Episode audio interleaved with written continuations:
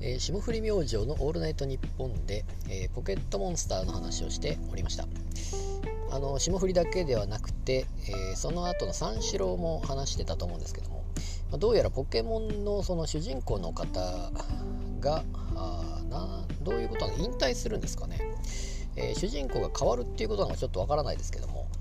まあ、そんなことがあるのかどうか。普通はああるのか。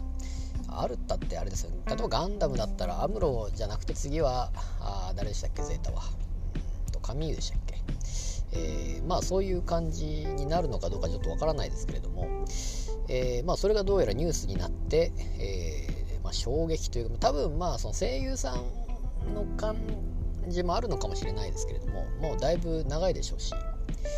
なのでちょっと私はですねポケモン世代に入るのかどうかちょっとわからないですが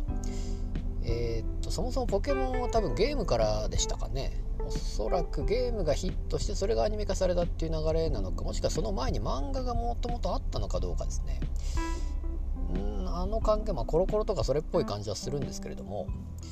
えー、っと多分ですねゲームボーイでみんなやってたのかなと。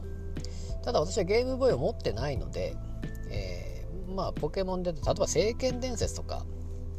もう多分あの辺ですよね。聖剣伝説とあとはロマサガロマサガもその辺ですかね。あれ？聖剣伝説もロマサガもスクエアですかね、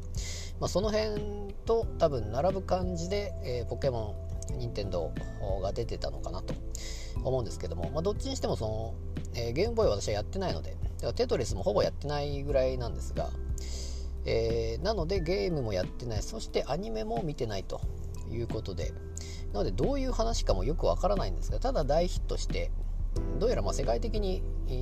ヒットしてるのは、まあ、ゲームがあったせいなのかどうかわからないですけども。で結局その流れの中で「ポケモン GO」っていうのが、えー、これもま世界的に流行ったということなのかなと。でさらに私はあのポケモン GO もやってないので、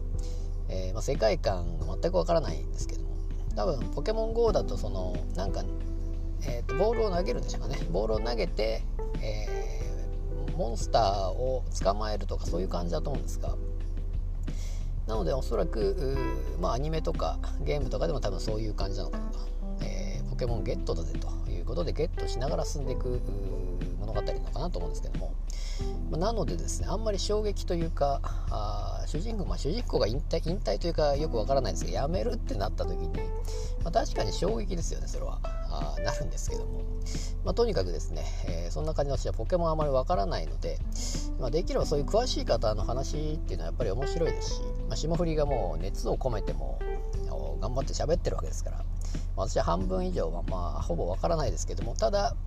え、やっぱりゲーム性が高い多分カードバトルとかそういうのもあるんですよね。あれは違う。遊戯王ですかね。遊戯王はそっち系でしょうけれども、